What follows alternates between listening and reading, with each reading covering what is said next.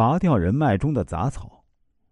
常言道：“近朱者赤，近墨者黑。”人总是形形色色的，在经营人脉的过程中，这个问题必须予以警惕，否则一旦你被人脉中的墨者染黑了，那些赤者会离你很远，使你人脉品质大幅降低，甚至给你带来灾难。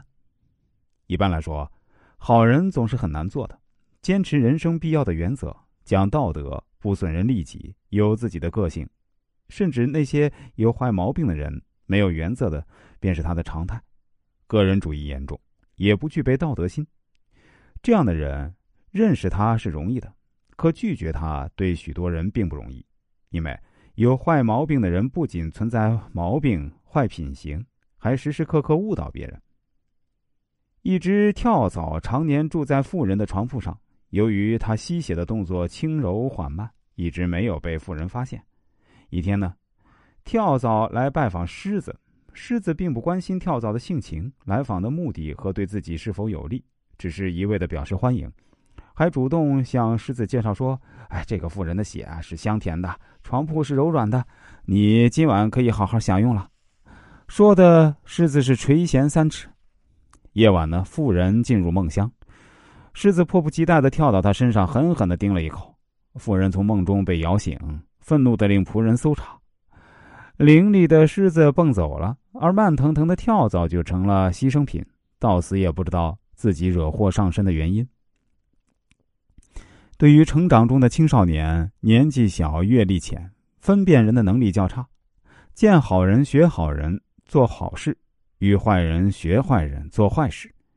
即使成年人，或者由于环境的改变，也容易见好学好，跟坏学坏。这在《水浒传》一些英雄身上表现的很清楚。所谓梁山好汉，就是上山以后的事儿。上山以前呢，地痞流氓者大有人在。古上早时间，他偷官府、偷皇帝老儿，平民百姓肯定也偷。那无论如何呢，偷难说是好事儿。中国古代读书人说：“君子固穷。”虽然酸腐，但绝对说明了光明正大的人是不会偷的。所以呢。关于黑和赤的评判标准，有时候啊要把它放入特定环境中。一个人择友一定要看他是否良，金无足赤，人无完人。我们选择的朋友，尽管会有这样那样的缺陷，但必须在人品与道德方面是友好的。他能与你真诚相处，能分享你的成绩，也能规劝你的错误。以诚待人的朋友，可谓之挚友；指出你过错的朋友呢，又称为真友。能使你更加向往真善美的事物，使你变得更高尚、更富有魅力的朋友，就是你应当苦苦寻觅、让你终身受益的良友。与这样的朋友建立健康而真挚的友谊，会成为你前进的动力。相反，有一种人可能使你庸俗低下，败坏你的思想品德，或以封建的哥们义气拉拢诱骗你，使你没有原则、不讲是非、拉帮结派。